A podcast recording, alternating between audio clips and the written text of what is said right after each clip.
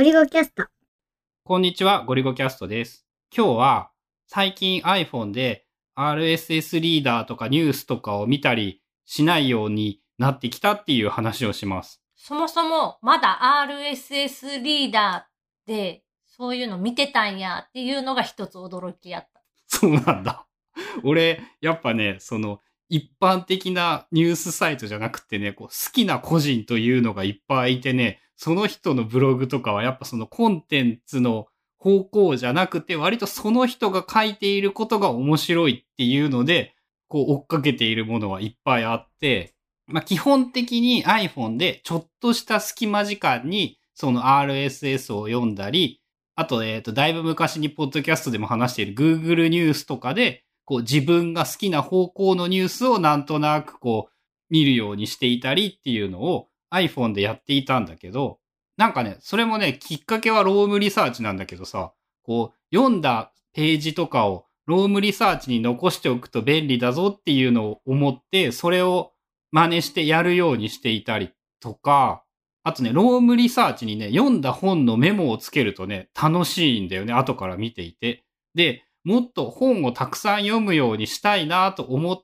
て、そのために一番効率がいいのは iPhone で隙間時間にちょこちょこ本を読むことで、こう、ちょこちょこ iPhone を隙間時間で本を読むようにするためにはどうすればいいだろうって思ったら、ニュースとか RSS リーダーとかは、こう、パソコンの前にいるときに、こう、まとめて見るだけにして、隙間時間にちょこちょこ見ることをやめるっていうようにしたんだよね。で、それをしたらちゃんと目論見通りね、こう読んだウェブサイトみたいなのもちょっと記録を残して、こう面白いとか、今度こういうことをやろうと思うとか、何らかの参考になってネタになったりとか、1日2日後ぐらいにあれってなんだっけなーっていうのが、ロームリサーチからさっと見つかるように便利になりつつ、同時に本を読むのも、こう、ちょっとずつ進むようになって、あ、いいこといっぱいじゃん、これはって思えるようになってきて。まあ、やってみて気づいたのが、まあ、ツイッターにしてもニュース全般にしてもそうなんだけど、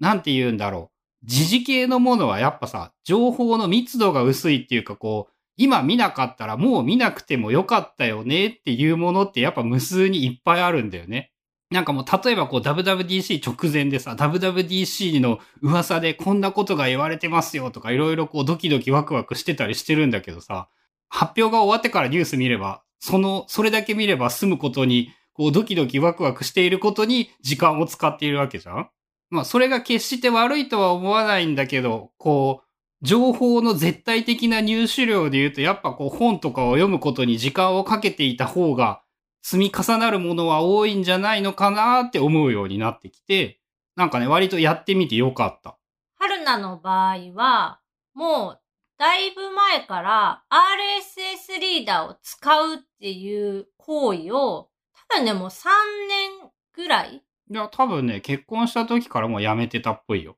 確か。じゃあもう5、6年うん。前からやってなくて、で、今どうしてるかっていうと、その、レコメンドサービス。自分がフォローしてるフォロワーさんとかがシェアしてたよみたいな、こう複数人がシェアしてた記事っていうのは、自分にとっても興味がある確率がやっぱり高くって、で、それで通知が1日1通メールが来るのかな。で、そこに載ってる、多分ね、10個もない、10記事もなくって、5、6個の記事、ニュースだったり、そのなんかのページだったりっていうのが入ってくるから、その中をで自分が興味のあるものをチラチラって見る。それが多分朝一かなメールのチェックと同時にそれが入ってるからそれも処理して、で、その時に読めるライトな感じのやつだったらもうそこで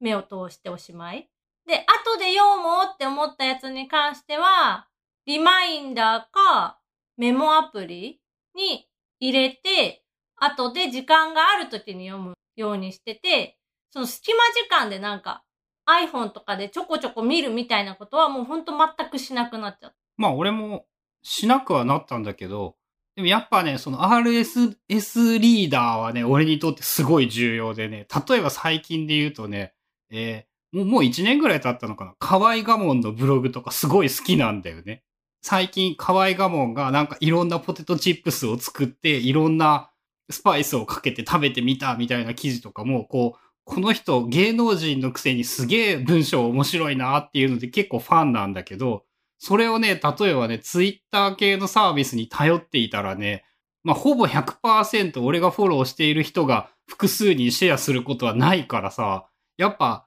自分で好きなものを見つけたらちゃんと追っかけられるツールというものは作らないといけなくって、まあそこは趣味の世界としてやっぱやりたくはあってやめられないんだよね。あとはあれかもしれない。春菜がその読みたいとか興味を持つ人っていうのが、もう今、ブログじゃないところで書いてたりとか発信してることの方が多くって、で、そのサービスにはそれぞれフォローする機能みたいなのがあるから、それでフォローしちゃえばもう OK みたいな。全部の追っかけられるの？そのなんかものによるだろうけど。もうね、なんか全部抜けなく追っかけるっていうのは、やってるのは一つ、猫舌さんの iPad クリエイターのサイト更新情報みたいな。あれね、なんか多分メール通知がサイトのところであったから、それでメールアドレスを登録して、記事が更新されたら、もう速攻でメールが来るみたいな。まあ、あとは抜けてもいいやっていう感じだよね。そう、もう見れなかったら見れなかったでいいし、さっき話してた、その、時期的に旬なもの？で、旬を過ぎちゃったら、もう別に読む必要ないかなぐらいの、そういったものはもう消しちゃうっていうか、スルーしちゃっても読まずになくすこともある。まあやっぱそれかな。その春菜の場合一人だけじゃ。俺、今すぐパッと思いつくのがその河合我門だけなんだけど、そういう人が少なくとも2、30人ぐらいいてね、こうそその人の全部を100%追っているかって言ったらやっぱまあ100%ではないんだけど、こう、この人のやつだから読みたいっていうのがたくさんあるから、それをなんて言うんだろう、RSS リーダーよりも良い手段が思い浮かばないっていうのかな。まあだからそれを使うしかなくって、それで追っかけてるっていう感覚はあるのかもしれない。確かにもう、あの、ブログじゃないところで面白い人っていうのは出始めていて、これをどうやって追っかけようっていうのは、こう悩ましいね。で、一時こう、Google ニュースがすごい精度がいいよ、みたいな感じで言われて試してた時期もあるんだけど、まあ最初はさ、自分がいい悪いっていうのをアプリ側が判断するまでは雑音じゃないけど、こういらない記事もたくさん出てくるし、それにいちいちこう、これには興味がない、これには興味がないってやるのに疲れて結局使わなくなっちゃったんやけど、今考えてみると、あれってさ、なんか、どこまででも出てくるやん。あれ終わるよ。どこかで。あ、どこかで終わるの？うん。で、終わるとこまでは行ってないんだけど、多分その、出てくる数が多すぎて、なんか疲れちゃって。まあ俺もね、上の方しか見ないしね、未だにね、芸能系のニュースとかが入ってきてね、これはいらん、これはいらん、これはいらんって思っていたりするんだけど、でもそっちに関してもやっぱね、こう、F1 とアメフトとゲームのことを追っかけるにはね、もうそれより良い手段が思い浮かばなくってね、こう大雑把にそれなりに、こう自分が今度は逆に誰とかじゃなくて大きな意味で自分が好きな分野のものを持ってこれるやつって、今度また Google ニュースよりいい方法が思いつかないんだよね。から、その、面倒なこと、まあ、あと割とね、その AI を育てる的な感じなんだけどね、好きなものと嫌いなものを登録していく作業はね、面倒じゃなくてね、あの、好きなことなんだよね。まあ、だからやれるっていうのもあるかもしれない。まあ、そういう意味で言うと、春菜の場合、Google のキーワード検索、アラートかな ?Google アラートっていう、まあ、昔から使ってた機能を復活させた。多分 RSS リーダーをやめてからも、アラートだけは多分ずっと使ってて、で、アラートに iPad とか Apple Pencil とかっていうキーボード、キーワードを入れるから、そのキーワードで引っかかるニュースとか製品は、1日1通それもまたメールで来るから、メールボックスを開くタイミング。多分1日2回ぐらいで、朝一仕事始まりの朝一番と、夕方の仕事終わる間際ぐらい。まあなんかね、聞いてて思うのはね、春菜は割とこう一点特化で追っかけるのが好きだよね。猫舌さんの iPad が好きっていうのとか、こう iPad と Apple Pencil を好きみたいなのをなんかこう一点特化で攻めていく感じで、俺この人とこの人とこの人とこの人が好きで、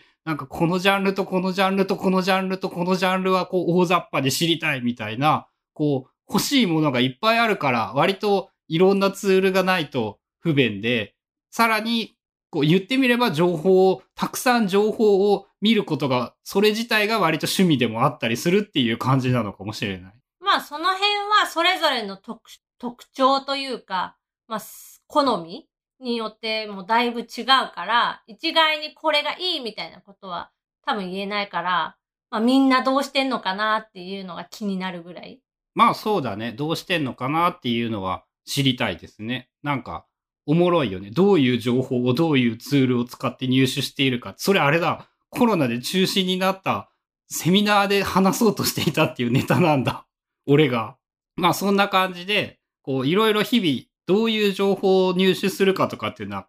変わってきてるんですが、言えるのは iPhone はほぼ暇つぶしのツールじゃなくて暇つぶしの手段を本だけにしたら結構いい感じにできそうだなっていうのは思って、まあ、それは割と多くの人にとって有効な手段なのではないかなと思います。ということで今日は iPhone でニュースとかをあんまり見ないようにしたら自分の中で割といい感じになってきたぞっていうお話でした。